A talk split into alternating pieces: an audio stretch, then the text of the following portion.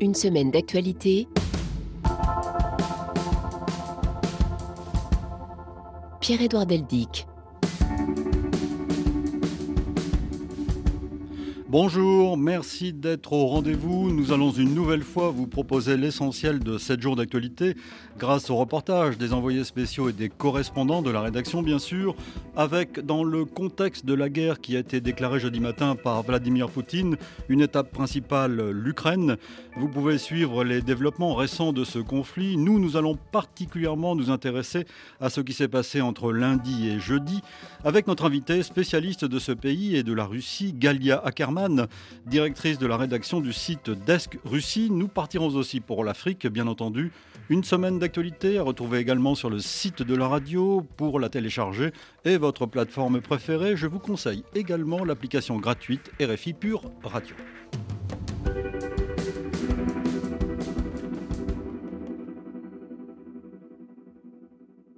Avant d'écouter Galia Ackerman, dans un instant, remontons tout de suite le temps. Tôt jeudi matin, 24 février 2022, donc, Vladimir Poutine annonce ceci. J'ai décidé de lancer une opération militaire spéciale. Son objectif est de protéger les personnes qui ont été soumises à des abus et un génocide par le régime de Kiev pendant huit ans. Et pour ce faire, nous nous efforcerons de démilitariser et de dénazifier l'Ukraine et aussi de traduire en justice ceux qui ont commis de nombreux crimes sanglants contre des civils, y compris des citoyens de la Fédération de Russie. Nos plans n'incluent pas l'occupation des territoires ukrainiens. Nous n'avons pas l'intention d'imposer quoi que ce soit à qui que ce soit par la force. Quelques minutes plus tard, c'est Antonio Gutiérrez, le secrétaire général de l'ONU, un secrétaire général particulièrement inquiet qui a pris la parole. C'est le jour le plus triste de mon mandat en tant que secrétaire général des Nations Unies. Et je veux dire, Président Poutine, au nom de l'humanité, ramenez vos troupes en Russie.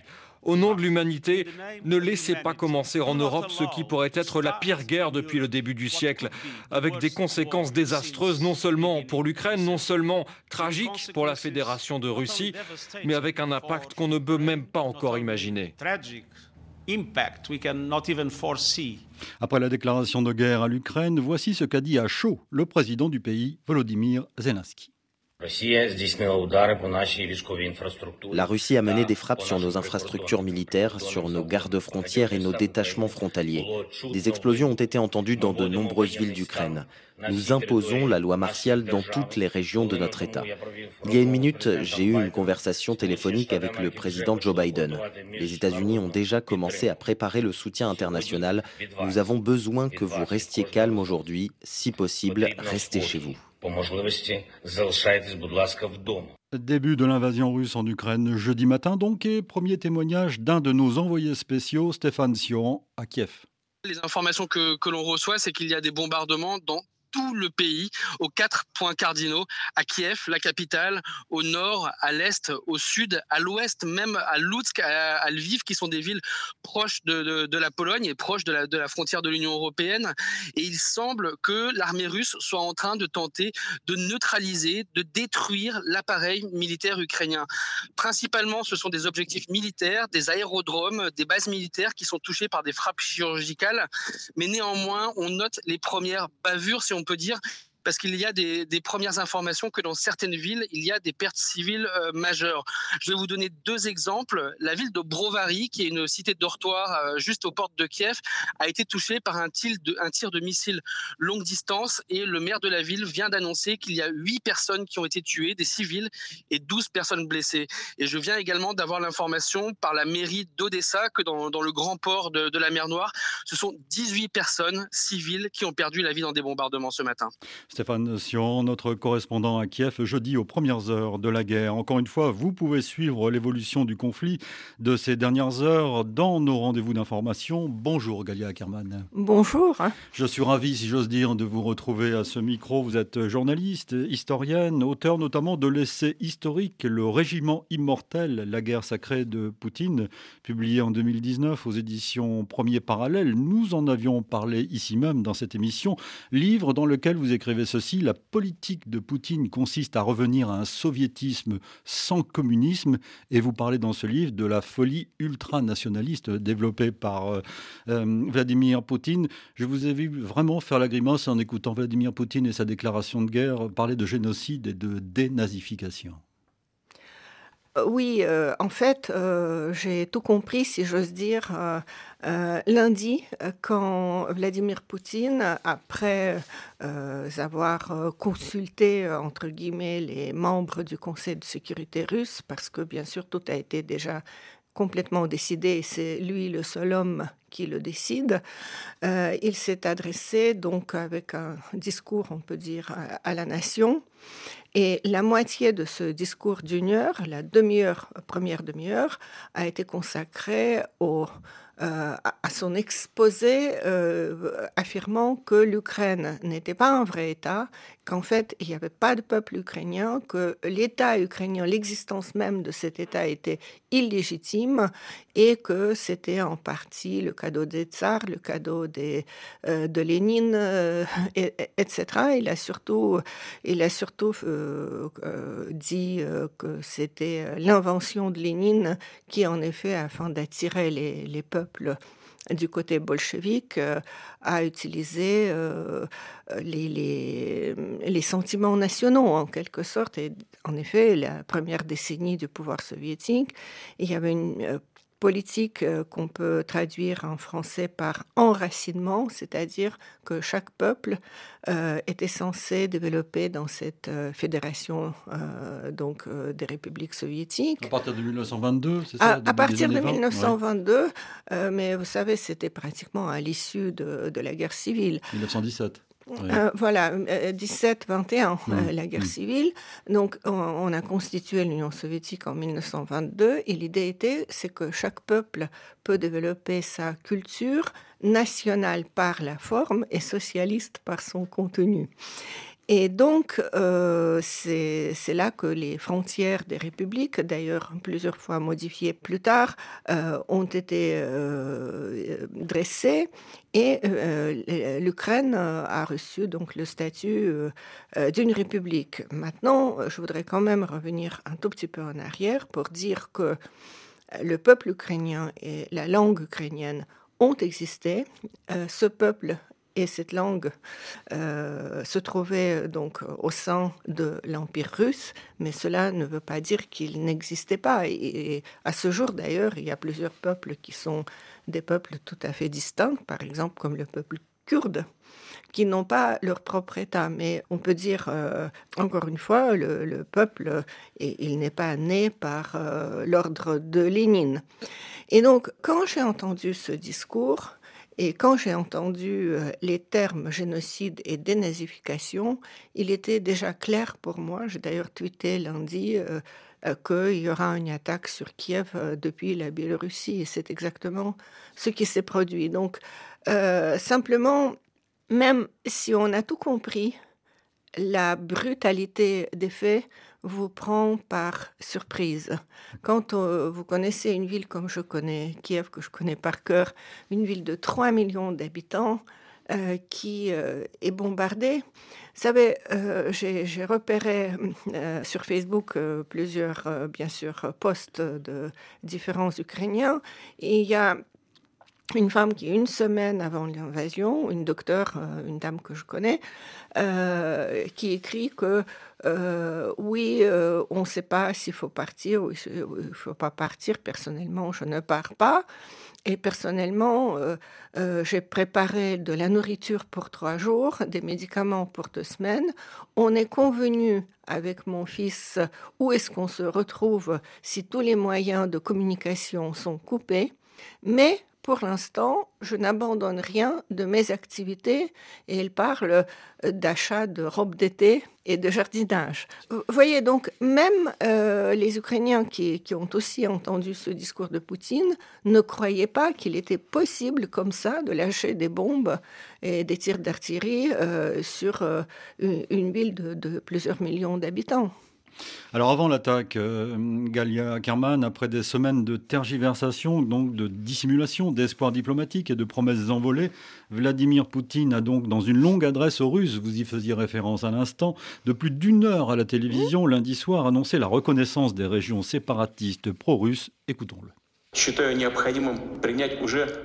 Il est nécessaire de prendre une décision qui aurait dû être prise depuis longtemps. Reconnaître immédiatement l'indépendance et la souveraineté de la République populaire de Donetsk et de la République populaire de Louhansk. Je demande à l'Assemblée fédérale de la Fédération de Russie de soutenir cette décision et de ratifier ensuite les traités d'amitié et d'assistance mutuelle avec les deux républiques. Ces deux documents seront préparés et signés dans un avenir très proche. À ceux qui ont pris et détiennent le pouvoir à Kiev. Nous exigeons une cessation immédiate des hostilités. Sinon, toute la responsabilité de la poursuite éventuelle de l'effusion de sang reposera entièrement sur la conscience du régime au pouvoir sur le territoire de l'Ukraine. En annonçant cette décision prise aujourd'hui, je suis confiant dans le soutien des citoyens de Russie et de toutes les forces patriotiques du pays. Vladimir Poutine, lundi soir, cette fois en Ukraine, nul n'a sous-estimé cette déclaration et chacun ou presque a compris que la guerre était proche. Écoutez par exemple ce reportage de nos envoyés spéciaux Anastasia Bekio et Boris Vichit à Mariupol, la grande ville du Donbass en Ukraine. C'était mardi. Les manifestants entonnent l'hymne ukrainien sur la place du théâtre. Enroulée dans un drapeau bleu et jaune, Tatiana Zagrunina tient une grande banderole Mariupol, c'est l'Ukraine. Cette volontaire qui tisse des filets pour l'armée fulmine contre Vladimir Poutine. Je voudrais que Poutine se calme et qu'il quitte notre terre, qu'il reste dans sa grotte et ne sorte plus son nez de sa Russie. Des automobilistes klaxonnent en signe de soutien. L'ambiance est bon enfant en dépit de l'inquiétude suscitée par la reconnaissance par la Russie des deux régions séparatistes. Dimitri Tchétchéra est un entrepreneur local. Tout le monde espérait que Poutine ne reconnaisse pas ces républiques et que cet équilibre, cette paix précaire pourrait durer. Mais non, il a décidé d'aller plus loin. Où cela va-t-il nous mener On verra. Mais je suis persuadé que nos forces armées et les habitants feront front commun et ne laisseront pas passer l'ennemi à Mariupol. Dmitri aimerait que les sanctions occidentales aillent plus loin. Le monde civilisé, dit-il, dispose d'autres instruments pour faire plier la Russie. Suite de ce numéro spécial d'une semaine d'actualité consacré évidemment à, l'Ukraine, en compagnie de notre invité Galia Ackerman. Quand vous entendez euh, Sergei Lavrov dire vendredi hier qu'il s'agit de libérer les Ukrainiens de l'oppression, j'imagine que vous réagissez vivement, comme on dit. Sergei Lavrov, c'est la voix de son maître. Euh, et il ne peut rien dire euh, d'autre que ça parce que euh, si euh, Vladimir Poutine parle d'une jante, s'il parle des conséquences d'un coup d'État perpétré il y a huit ans, ce qui est absolument faux, il n'y a pas eu de coup d'État, il y a eu la fuite euh, tout à fait euh, bénévole, si j'ose dire, volontaire, euh, d'un président très contesté après des tirs ciblés sur les manifestants du Maïdan. Nous parlons effectivement de la révolution de 2013-2014. Absolument. Maïdan, dite de Maïdan. voilà. Donc, il n'y a pas eu de coup d'État et il n'y a pas de junte, parce que la junte, déjà, c'est militaire, et il n'y a pas de militaire dans le gouvernement euh, de Kiev. Donc tout cela sont des mensonges, mais des mensonges qui sont répétés pendant toutes ces années euh, par la propagande russe. Et comme Vladimir Poutine vit dans une sorte de réalité parallèle, vous savez, euh, je pense que son état et sa perception du monde a beaucoup empiré ces deux dernières années parce que... Mais déjà, je le répète, vous l'analysiez très bien dans ce livre, Le Régiment immortel. Vous vous mettiez dans la tête, en quelque sorte, de Vladimir Poutine et c'était déjà euh, très préoccupant. C'était déjà très préoccupant, mais je crois qu'il a franchi un pas ou plusieurs pas supplémentaires parce que imaginez quelqu'un qui vit depuis deux ans pratiquement dans un bunker parce qu'il a une peur euh, tout à fait irrationnelle euh, du Covid, euh, qui ne consulte pas Internet. Je pense qu'il n'a même pas, qu'il ne sait pas utiliser Internet.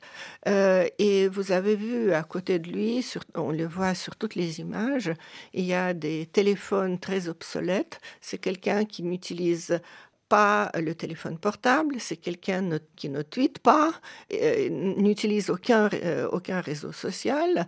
Et donc, d'où est-ce qu'il tire son information? C'est surtout les rapports des chefs des, de ces services euh, secrets. Qu'il a naturellement nommé. Euh, qu'il a naturellement nommé, et du ministre de la Défense, qui est un nationaliste euh, absolument effréné. J'en parle aussi dans, mon livre.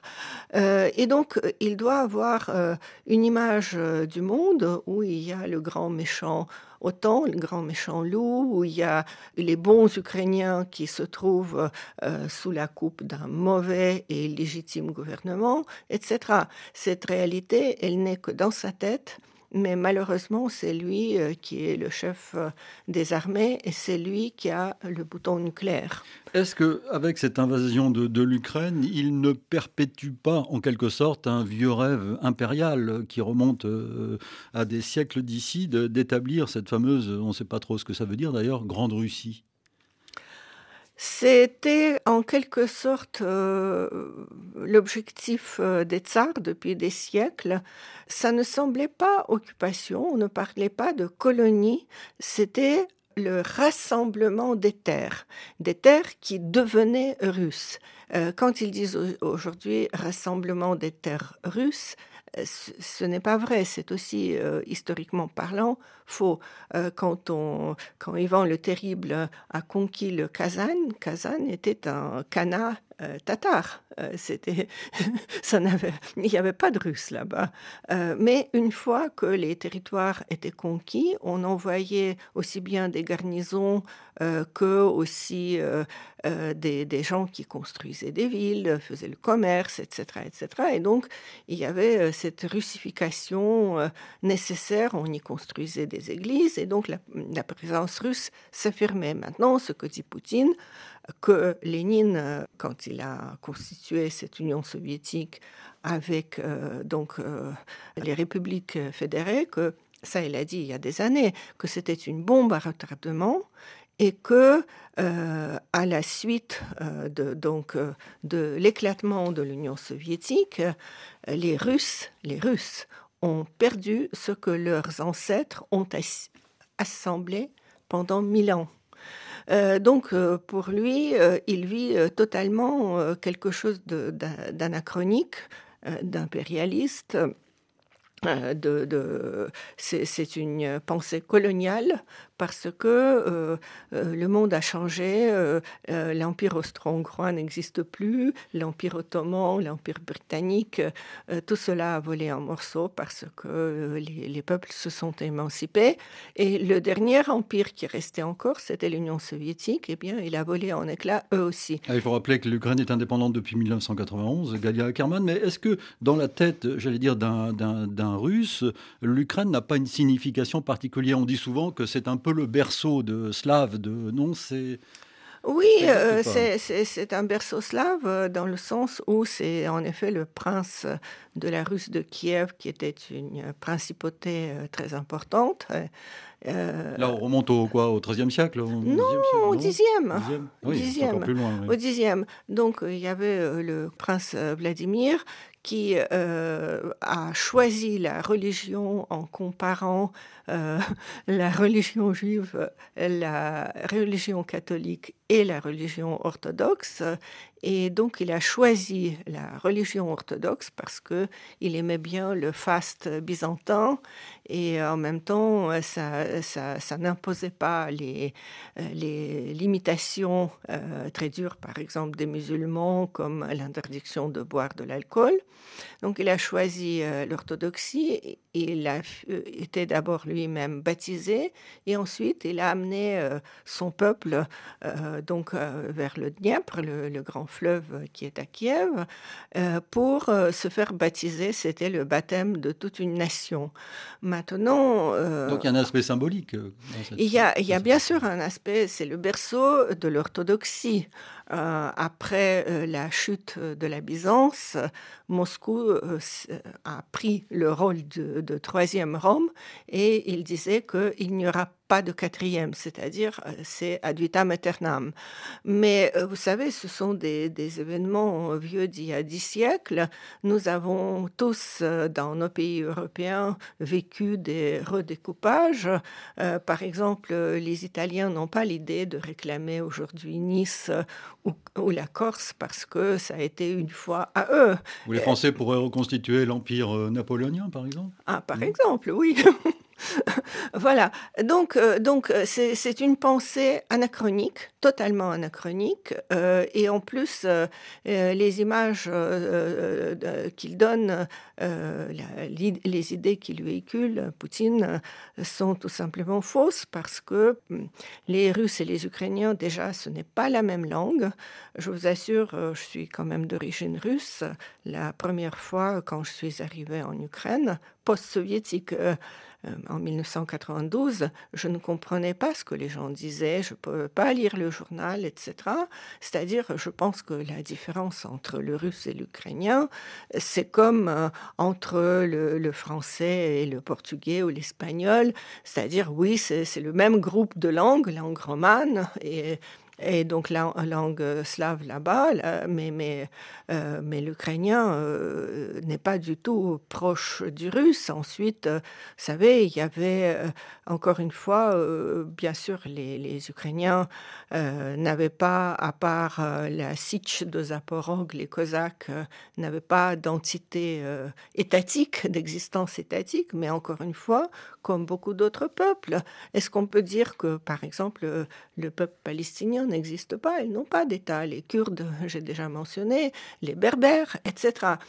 Donc, euh, donc tout, tout, ça est faux. Et je rappelle que c'est pas Lénine qui a fait cadeau euh, en créant l'Ukraine, parce que euh, dès que l'empire euh, tsariste est tombé, les Ukrainiens ont essayé de former leur république, adopter, libre, adopter leur constitution, etc. Donc il y avait très clairement l'aspiration de ce peuple à avoir leur État.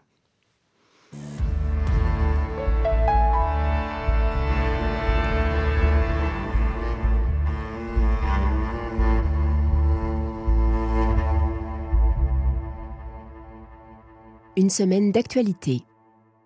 Arrêtons-nous en France un instant, Galia Ackerman, avant de revenir euh, en Ukraine. Nous revenons sur l'ensemble des grands titres de l'actualité en général, vous le savez, dans cette émission. Et le titre de la semaine dans la campagne électorale pour la présidentielle en France, c'est une polémique dont Valérie Pécresse, déjà en chute dans les intentions de vote, se serait bien passée. Selon le journal Libération, en effet, la primaire qui l'a sacrée candidate des Républicains en décembre dernier aurait été entachée de multiples fraudes, adhérents fantômes, morts qui votent et même un chien électeur.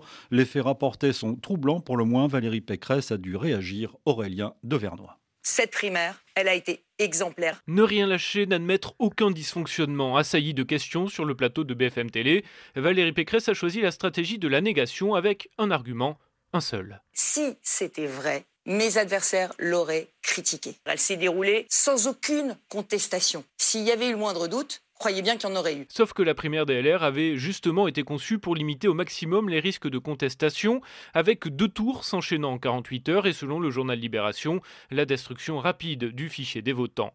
De quoi favoriser une course aux adhérents de complaisance, ce dont d'ailleurs tous les candidats avaient conscience, reconnaît-on, dans les rangs des républicains.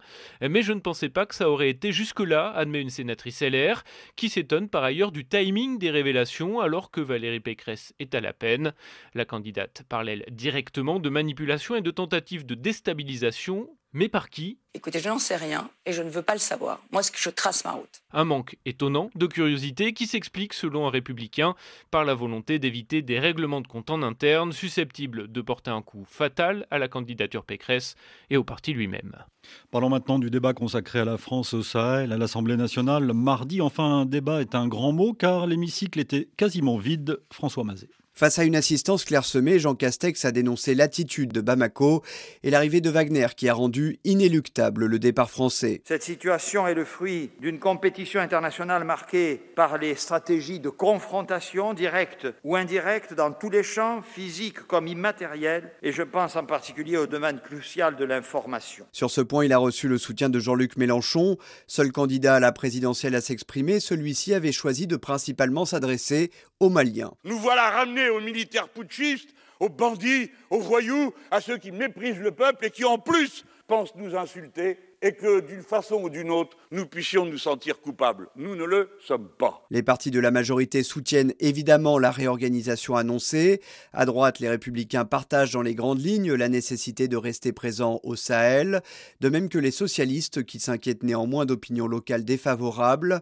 Parmi les voix critiques, la députée indépendante Frédéric Dumas a déploré que les autorités n'aient rien voulu entendre des causes profondes du djihadisme depuis 2014. Est-ce que les militaires ont fait leur devoir? La réponse est oui.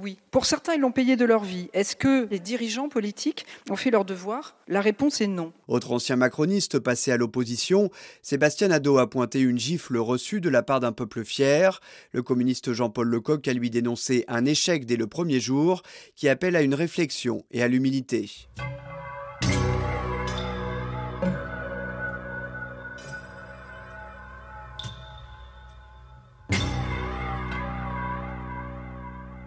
7 jours dans le monde.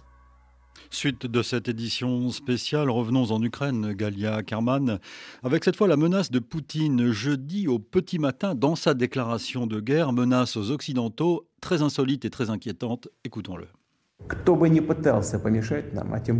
Quiconque tentera de nous entraver et pire de menacer notre pays, notre peuple doit savoir que la réponse de la Russie sera immédiate. Et cela entraînera des conséquences que vous n'avez jamais connues auparavant dans votre histoire. Nous sommes prêts à toute évolution de la situation. Toutes les décisions nécessaires ont été prises à cet égard. J'espère que je serai entendu. Écoutez la réponse de la France, en quelque sorte, par la bouche, cette fois, du ministre des Affaires étrangères, Jean-Yves Le Drian. Elle est brève et marquante. C'est un cynique et c'est un dictateur. Je pense que Vladimir Poutine doit aussi comprendre que l'Alliance Atlantique est une alliance nucléaire. J'en dirai pas plus alliance nucléaire. On le sait, Emmanuel Macron a tenté de négocier avec Vladimir Poutine. Il était par exemple question, selon l'Elysée, au début de la semaine, d'une rencontre Biden-Poutine, vite démentie par le Kremlin. Le président français et président pour six mois du Conseil européen, jeudi dans une allocution, s'est exprimé et a rappelé son désarroi. Jusque quelques heures avant le lancement des opérations, la reconnaissance de deux républiques illégitimes les opérations militaires, nous discutions encore avec le président Poutine des détails de la mise en œuvre des accords de Minsk. Donc oui, il y a eu duplicité, oui, il y a eu un choix délibéré, conscient du président Poutine de lancer la guerre quand nous pouvions encore négocier la paix. Alors là, j'ai voulu revenir sur cet aspect de cette déclaration de guerre qui est passablement inquiétante, Galia Ackerman, avec les menaces de Poutine et Jean-Yves Le Drian qui parle d'une alliance nucléaire. C'est la première fois qu'on parle de l'OTAN en ces termes, donc un durcissement extrême.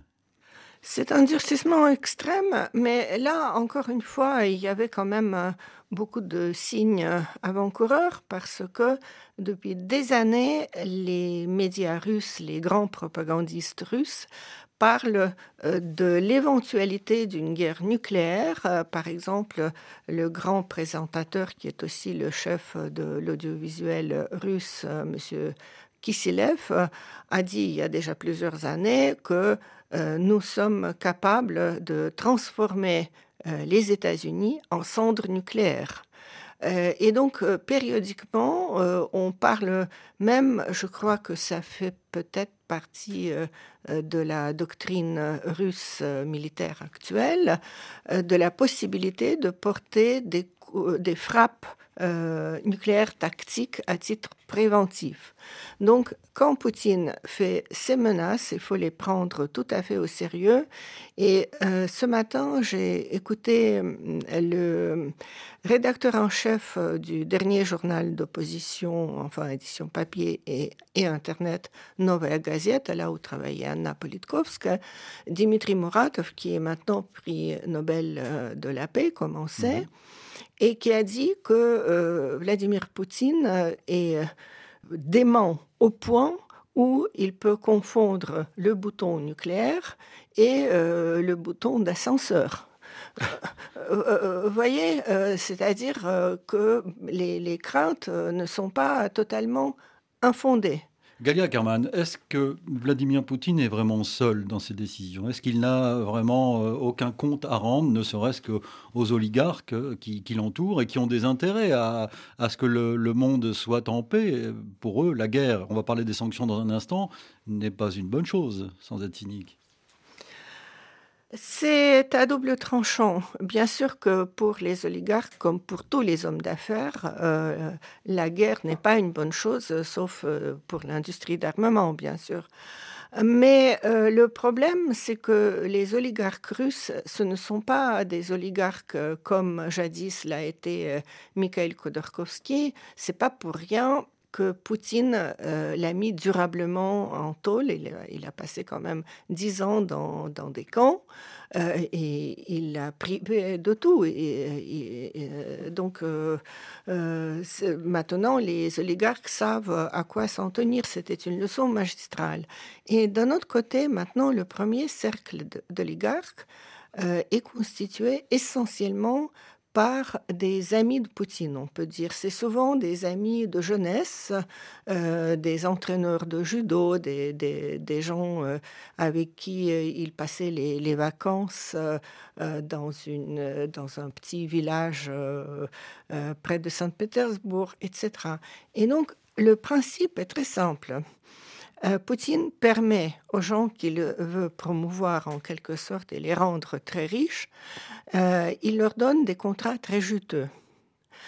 En euh, retour, il, il paie non seulement probablement une partie de ce qu'ils reçoivent revient après à Poutine, c'est-à-dire c'est le principe classique de, concussion. Mmh euh, mais aussi, aussi, probablement, certains parmi eux gardent euh, l'argent de Poutine parce que Poutine est réputé d'avoir euh, un pactole de près de 100 milliards de dollars. Mais bien sûr, c'est pas c'est pas sur ses comptes personnels. Il y a des gens qui servent d'hommes de paille pour auprès de qui il, il investit. Euh, ces gens savent que s'ils ne soutiennent pas Poutine, ils n'auront plus de contrat et peut-être on leur prendra même leur business et peut-être ils, iront même en tôle.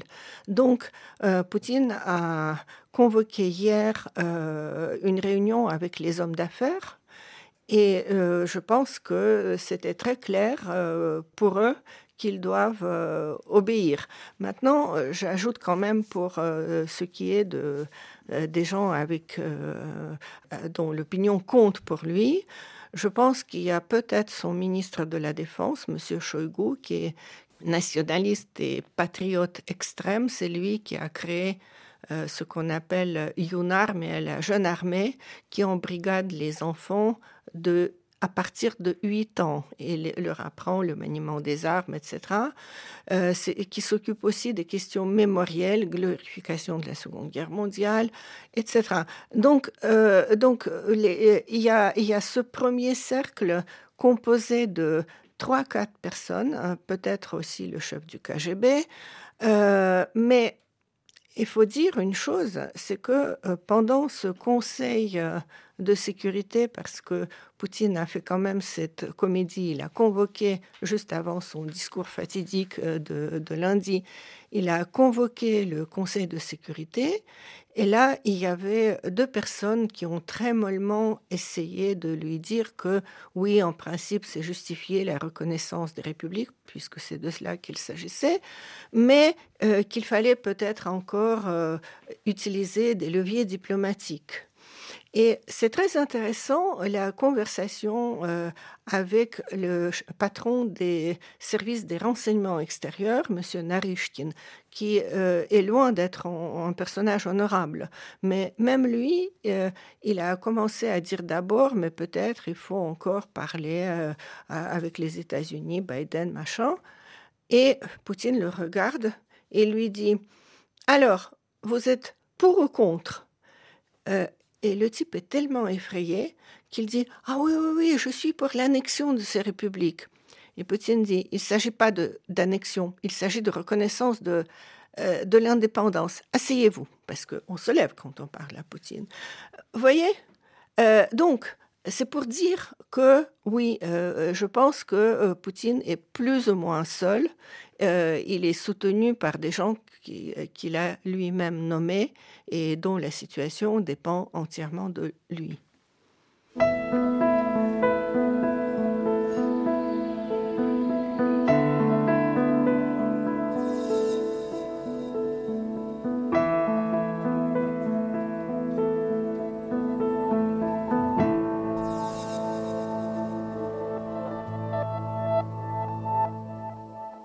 Une semaine d'actualité. Et exceptionnellement, pas de message cette semaine, mais partons pour l'Afrique quand même. Avant de reprendre la route de l'Ukraine, avant de revenir dans ce territoire, partons pour le Burkina Faso, à Gawa, dans la région du sud-ouest. Les anciens occupants du site d'orpaillage de Gongom Biro ne savent plus que faire. Par petits groupes, ils viennent récupérer certains effets personnels, tout ce que les flammes n'ont pas consumé. Ils se demandent tous ce qui a bien pu causer une explosion très meurtrière qui a fait des dizaines de morts et des blessés lundi. Reportage de notre correspondant Yaya Boudani. Si Jean-Eudes essaie de récupérer ce qui peut l'être parmi les morceaux de tôle froissée et de bois brisé. Il a échappé à la furie des flammes, mais pas son jeune frère qui aidait à éteindre l'incendie sur le site. Je peux aller amener des projets à la maison. Bon, peut-être aussi, ça peut nous aider à faire quelque chose. Les jours-là, même moi, j'ai perdu mon propre frère. Actuellement, même, je n'ai pas envie même de rentrer dans le site d'or. Les anciens occupants du site d'orpaillage de Gongombiro sont encore sous le choc. Ces rescapés arrivent, prennent quelques effets et repartent sans même s'adresser la parole. Ce qui les préoccupe, c'est leur avenir, nous souffle Blaise Vebamba qui tenait un restaurant sur le site. C'est désolant. Actuellement, on ne sait même pas où aller. Parce que comme ça nous a surpris, j'ai pitié des gens. Quand vous arrivez à Gao, vous allez voir gauche les gens sont dehors à côté des murs des gens et ça peut où aller. Ils sont tous étonnés, chacun a pris son sac. D'autres même n'ont rien même à manger. Militaire à la retraite, l'EGIN a perdu quatre membres de sa famille dans l'explosion. Il est plutôt préoccupé par le sort de ceux qui ne répondent toujours pas à l'appel. On a perdu beaucoup de gens. On a eu quatre parents, mais ceux qui ne sont pas retrouvés d'abord, on ne sait pas. Voilà les gens qu'on n'a pas retrouvés. Chacun n'a pas retrouvé son parent. Mais là, on va faire des fouilles. On appelle, ils ne répondent pas. On va attendre un peu voir. Quant aux habitants du village de Bangblora, il salue la fermeture du site sur décision du gouverneur de la région. Parlons du Mali maintenant avec une question. De quoi Shogel Maïga accuse-t-il précisément l'ambassadeur de France? Joël Meyer a été, vous le savez, expulsé du Mali fin janvier. Et mardi, sur notre antenne, le Premier ministre a accusé pour la première fois le diplomate de s'être livré à des activités subversives, fin de citation, et d'avoir, encore une citation, préparé un plan pour renverser le gouvernement David Bachet. Un proche de Shogel Maïga affirme que l'ambassadeur de France menait des réunions secrètes avec des opposants et qu'il était en connivence avec des militaires maliens pour renverser le pouvoir. Il y a eu des arrestations, nous avons des preuves, sur cette source, qui explique ne pas pouvoir préciser l'identité des personnes arrêtées ni présenter les preuves en question car une enquête est en cours. Côté français, une source diplomatique réfute ces accusations qualifiées d'invention. Si cette source reconnaît que des politiques et des membres de la société civile ne partageant pas la la ligne gouvernementale ont bien été invités à l'ambassade, elle assure que ces rencontres relèvent d'une activité diplomatique normale. Avant d'être Premier ministre, Shogel Maïga était lui-même dans l'opposition, rappelle cette source, et il était reçu à l'ambassade. Et de préciser que lors de la convocation de l'ambassadeur par le ministre des Affaires étrangères, le jour de l'annonce de son expulsion, ce supposé plan n'aurait à aucun moment été évoqué. Par la suite, Abdoulaye Diop a publiquement affirmé que Joël Meyer n'était pas persona non grata au Mali et qu'il pourrait y revenir dès lors que la France aurait clarifié sa position sur la légitimité des autorités maliennes. En octobre dernier, c'est l'ambassadeur au Mali de la CDAO qui avait été expulsé. Les autorités lui reprochaient déjà des rencontres avec des politiques et des membres de la société civile hostiles à la transition. Sachez également que les quatre militaires de l'armée française opérant sous la bannière de l'ONU, arrêtés en Centrafrique et accusés sur les réseaux sociaux d'avoir voulu assassiner le chef de l'État, ont été remis en liberté sans poursuite jeudi. Dois-je ajouter que vous pouvez suivre toute l'actualité africaine dans nos tranches d'informations dédiées au continent et sur le site de la radio www.rfi.fr.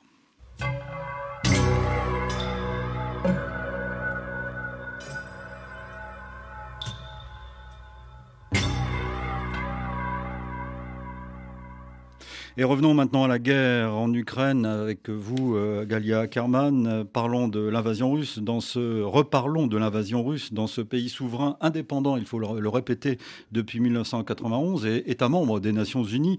Revenons donc à cette journée de jeudi, condamnation par le président américain Joe Biden qui a annoncé l'envoi de troupes américaines supplémentaires en Allemagne pour renforcer l'OTAN et rajouter un train de sanctions économiques à celles qui ont déjà été prises à Washington, Guillaume Nodin. C'était la première prise de parole de Joe Biden depuis le début des combats. Le président américain dénonce la décision préméditée d'un tyran. Si les États-Unis n'envoient pas de soldats en Ukraine, il continue de frapper au portefeuille. D'autres personnalités russes voient leurs avoirs gelés, de même que quatre banques russes, en plus des deux déjà désignées.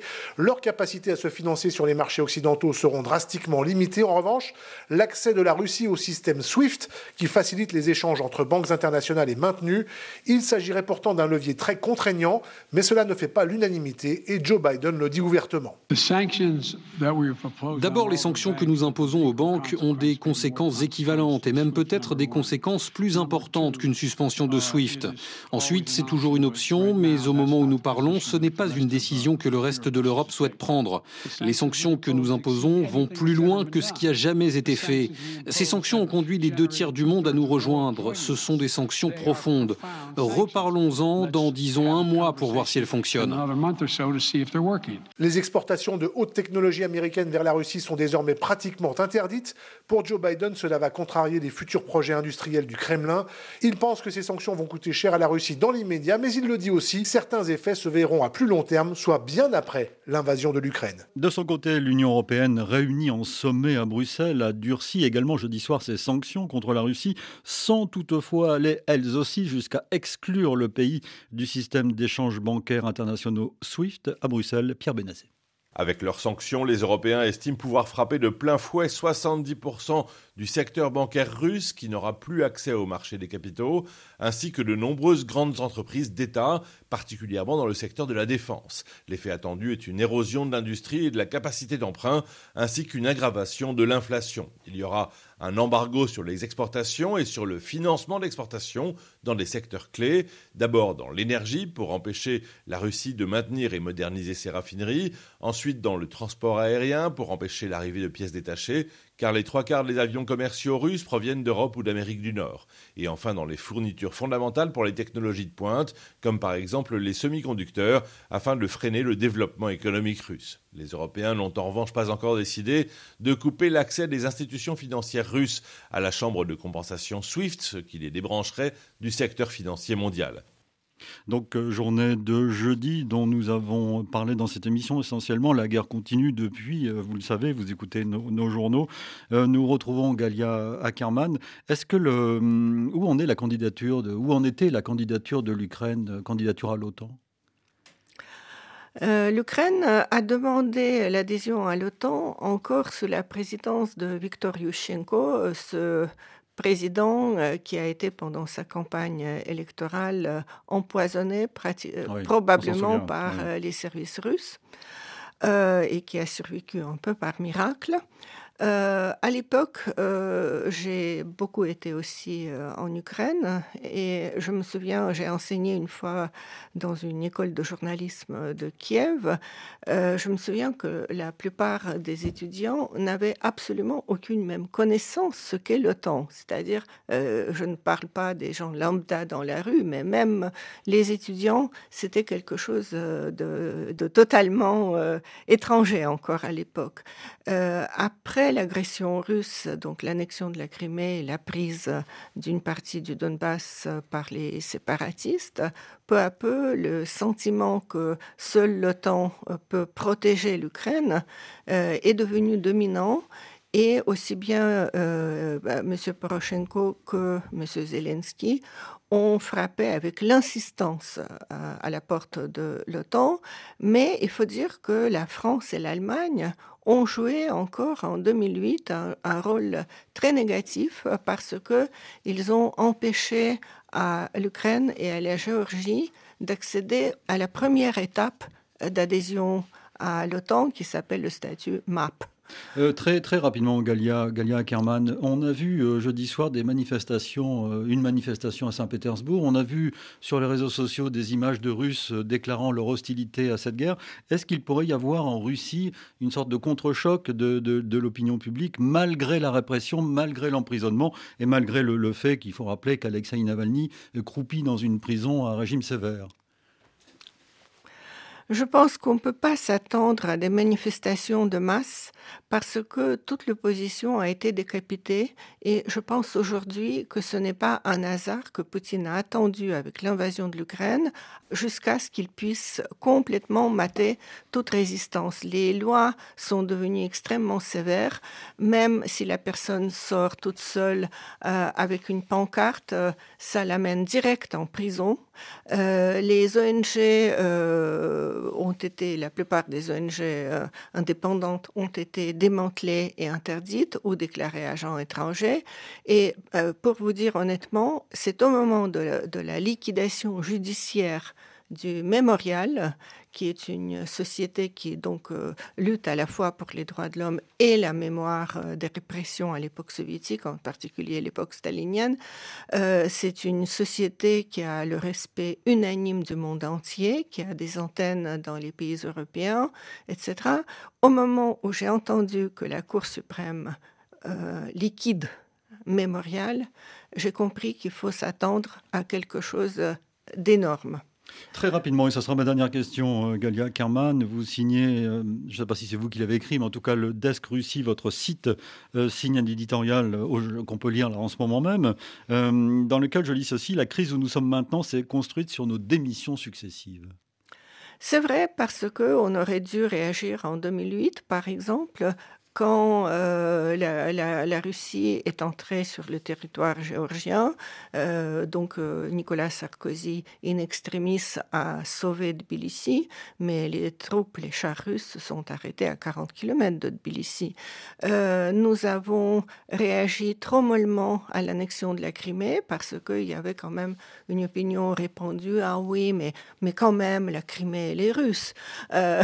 les républiques du Donbass n'ont pas provoqué bah, beaucoup de, de, réactions. non plus. Ensuite, euh, euh, la Syrie, quand il y a eu euh, les frappes sur les civils, sur les hôpitaux, etc., ça non plus, ça n'a pas provoqué une réaction énorme. Et à chaque fois, ça permettait à Poutine d'aller plus loin. C'est ça les démissions successives. Merci Galia Kerman. En tout cas, il faut lire les articles du site euh, Desk Russie. Ils sont libres d'accès. On peut les lire très très facilement. Ce sont des articles qui permettent de comprendre la société russe, les sociétés russes euh, et hum, ukrainiennes euh, dans, en profondeur. Je recommande Desk Russie. merci Galia Ackerman. Merci à vous. J'ajoute que l'émission Carrefour de l'Europe présentée cette semaine par Léa Lisa Westerhoff reviendra sur la guerre en Ukraine et se demandera ce que veut Poutine. Vaste question. Demain dimanche, vous y avez déjà répondu. Demain dimanche, 18h10, heure de Paris. Une semaine d'actualité réalisée évidemment par Vanessa Rovensky. Nous vous donnons rendez-vous demain pour le magazine ID cette fois.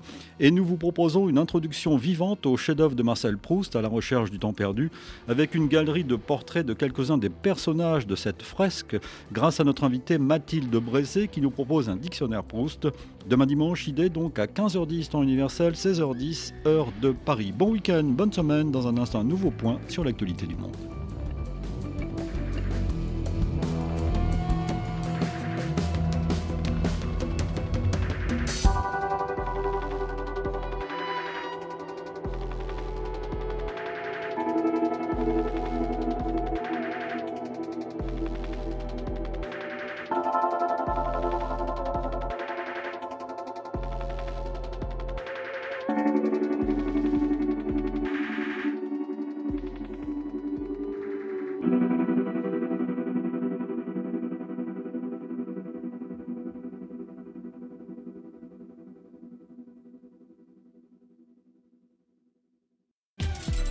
À l'heure sur